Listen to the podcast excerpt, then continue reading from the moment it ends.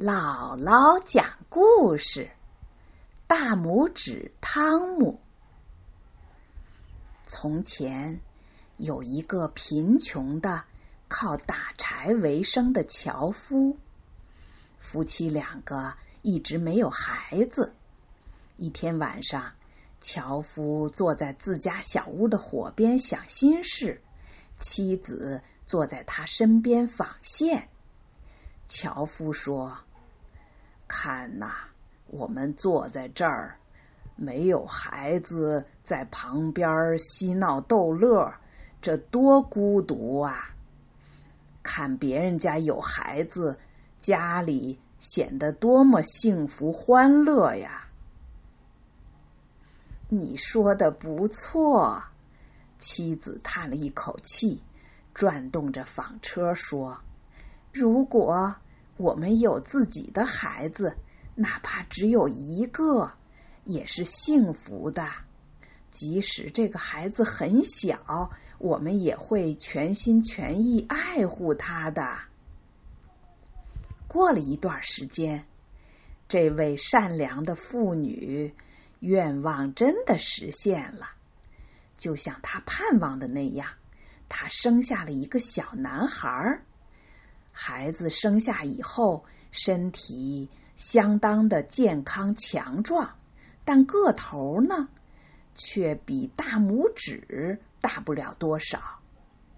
他们还是说真棒，尽管他这么小，但我们的愿望毕竟实现了。因为孩子太小，所以他们就叫他大拇指汤姆。樵夫和他的妻子尽量让孩子多吃，可这孩子呢，就是不长高，始终和他生下来一样大。不过他的眼睛里却透着一股灵气和活力，不久就显露出他是个聪明的小家伙，做事儿总是有条不紊，让父母很满意。有一天。樵夫准备到树林里去砍柴。他说：“我真希望有一个人能帮我把马车赶去，这样我就快多了。”汤姆叫起来：“嗨，爸爸，我来帮你！我会按你的要求及时把车赶到树林里的。”樵夫大笑起来，说道。这怎么可能呢？你连马的缰绳都够不着呢！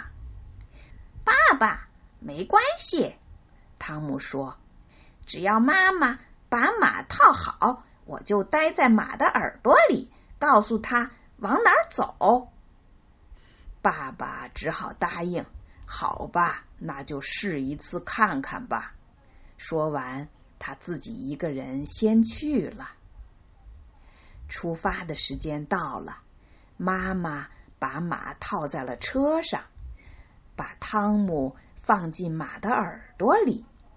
小人儿在里面坐好以后，就开始指挥马匹上路了。当他要走的时候，就喊“卧驾”；要停的时候，就叫“吁”。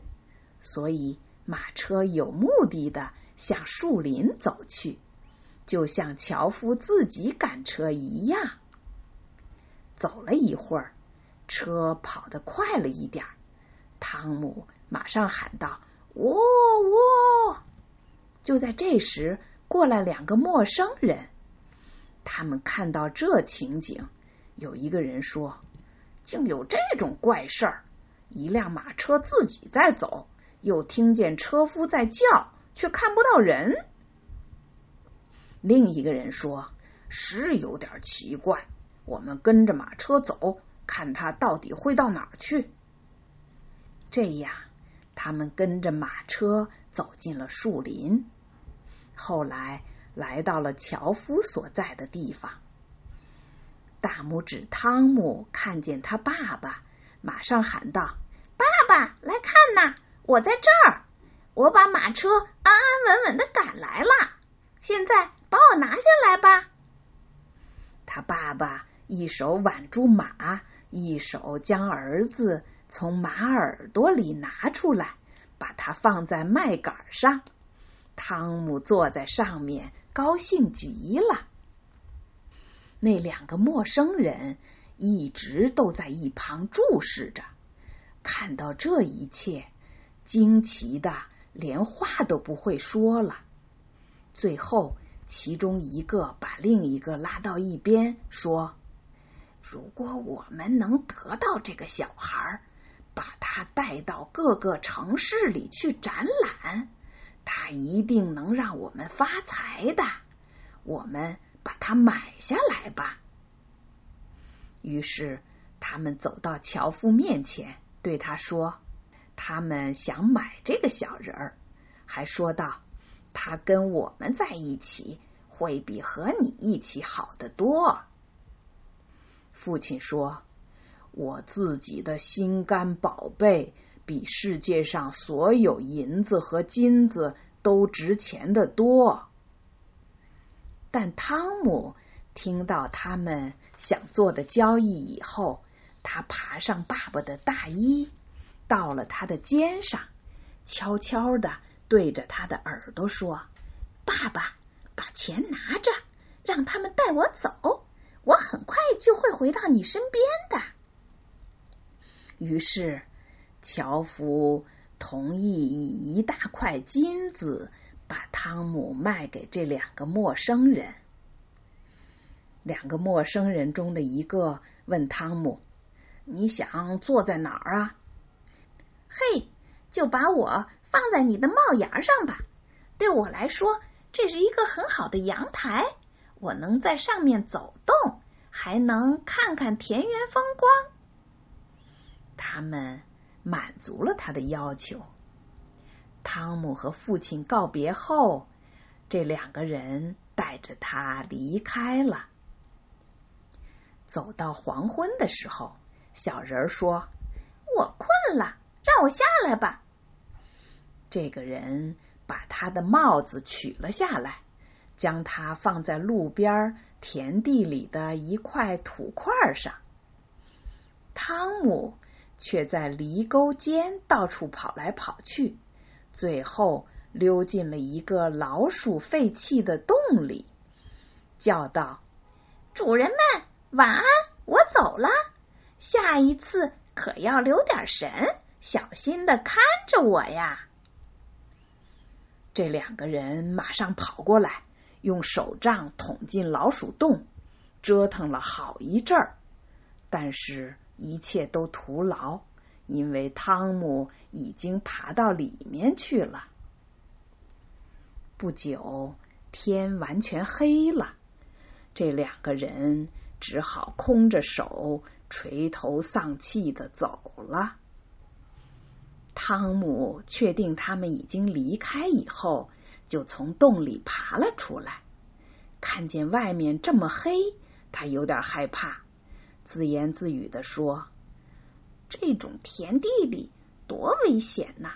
天这么黑，一不小心从这些大土块上掉下去，我的脖子会摔断的。这时，他很幸运的找到了一个大的空蜗牛壳。他说：“嗯，谢天谢地，我现在能在这儿好好睡一觉了。”说完，就爬了进去。他正想睡觉，忽然听到有两个人从这儿经过。一个人对另一个人说：“我们怎么偷那个财主的金子和银子呢？”汤姆听到了，马上大声叫道：“我来告诉你！”小偷听见，大吃一惊：“哎，这是什么声音？我明明听见有人说话呀！”他俩停下来，留神静听。汤姆又说道：“带我和你们一起去，我很快就会让你们知道如何偷盗那人的钱财。”两个小偷说：“你在哪儿呢？”汤姆回答：“你们在地里找吧，注意听，声音是从哪儿发出的？最后，他们找到了他，把他拿在手里，问：“你这个小顽童，你能给我们做什么？”我能从那人住的房子的铁窗栏之间爬进去，把你们所要的东西扔出来。哎，这是个好主意。小偷说：“走吧，我们来看看你能做些什么事。”当他们来到财主的房屋时，汤姆悄悄爬过窗栏，溜进了房子里。然后尽力大声喊叫：“这儿所有的东西你们都要吗？”听到他的叫喊，两个小偷大吃一惊，急忙说：“嘘，轻点儿，说的小声点儿，你会把屋里的人叫醒的。”但是汤姆却装作没有理解他们的话，继续大声叫：“你们要多少？要我把所有的东西都扔出来吗？”这回，他说话的声音被睡在隔壁房间的厨娘听到了。他从床上坐起来，张着耳朵凝神细听。这时，两个小偷听到他又大声说话，更加慌了，撒腿就往回跑。跑了一段，又觉得有点不甘心，于是又鼓起勇气说。这小家伙是把我们当笨蛋来捉弄，我们不要被他吓住了。所以他们又回来，轻轻的对他说：“现在不是和我们开玩笑的时候，快把钱财扔出来吧！”汤姆又敞开嗓门叫道：“好的，你们把手伸过来，接吧。”厨娘这回听得清清楚楚，马上从床上跳起来，冲过去把门打开。两个小偷就像夹着尾巴的狼一样，急忙逃走了。厨娘四下瞧了瞧，什么也没发现，又走进去点了一盏灯。当他返回来的时候，汤姆。已经溜进谷仓去了。厨娘将屋里的每个角落都仔细查看了一遍，也没有发现什么异常的情况。他以为自己是在做梦，就又回到床上睡觉去了。小汤姆在草料堆里爬来爬去，最后找了个舒适的地方躺了下来。打算天亮以后再起身上路，回到他父母身边去。可是天有不测风云，第二天发生的事对大拇指汤姆来说真是太残酷、太不幸了。这天天不亮，厨娘就起来了，她要去给牛喂草料。他来到草料堆，抱了一大捆给牛吃。小汤姆就在这捆草里睡得正香，什么都不知道。牛慢慢的吃着，竟然连草带小汤姆一起卷进了嘴里。等小汤姆醒来的时候，他已经到了牛的嘴里。哎呀！小汤姆叫了起来：“我怎么滚进磨粉机里来了？”可是现实已经容不得他去想了。他全神贯注的看着，想法不让自己被卷到牙齿中间给咬碎。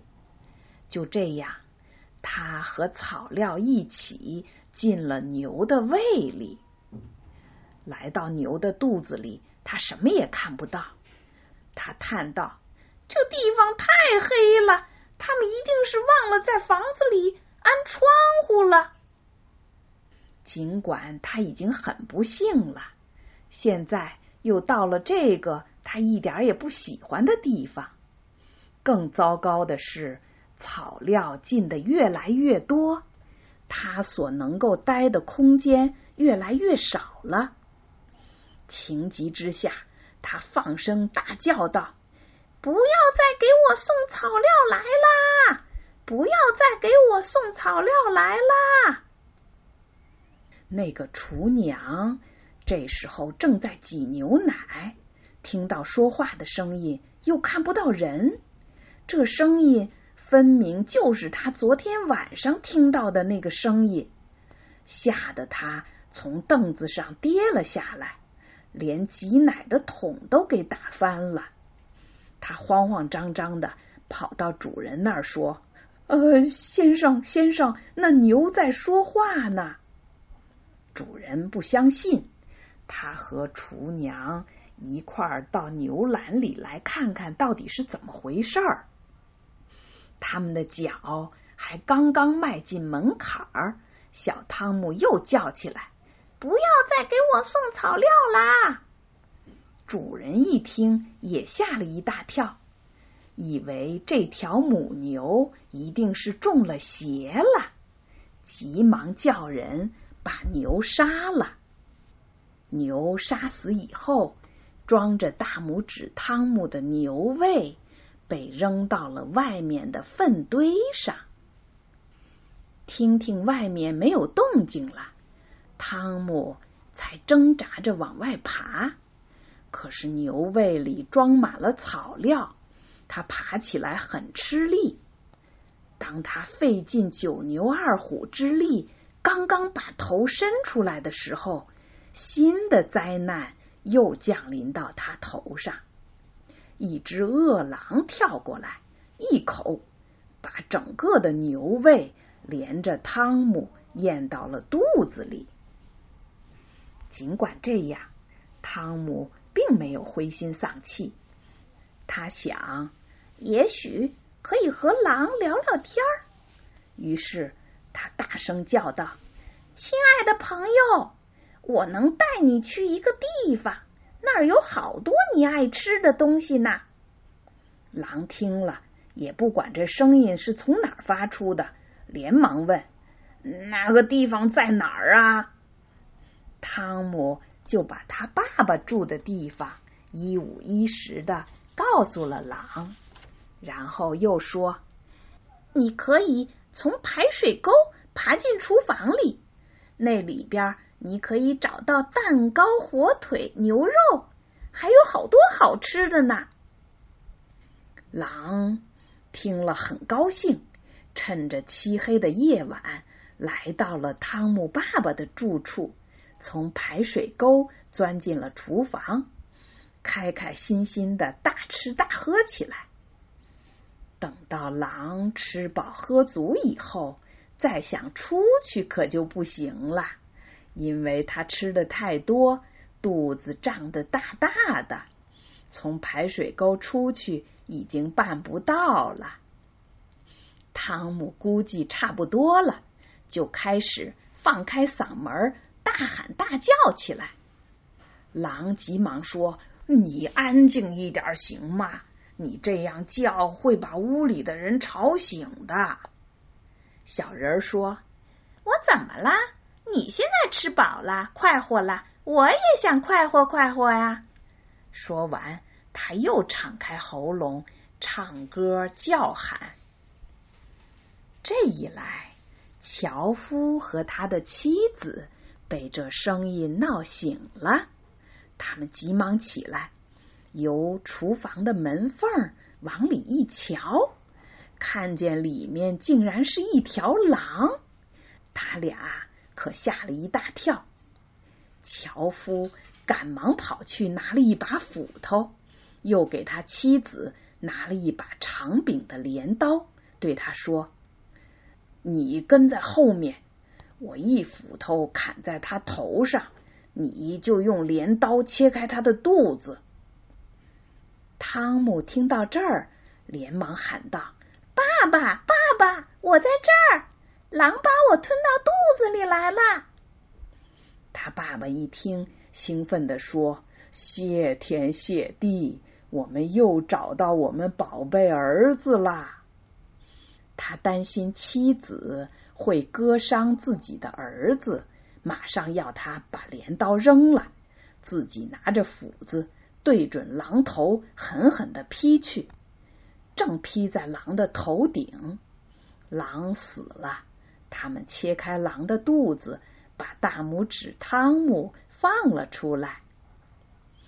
爸爸舒了一口气，说道：“哎，我们真为你担惊受怕呀。”汤姆说：“好了，爸爸，我们分别以后，我周游了不少地方，现在我真高兴，又呼吸到新鲜空气了。”哎呦，你都到了哪些地方啊？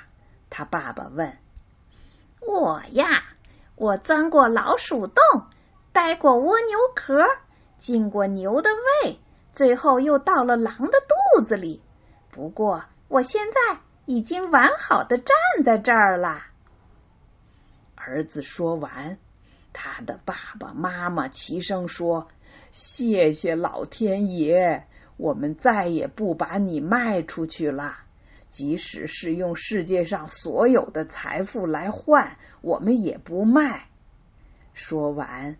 他们紧紧的抱着他们的宝贝儿子，亲个不停，还给他好多好多吃的喝的东西，又拿来新衣服为他换上，因为汤姆原来的衣服在这次历险中全都破了。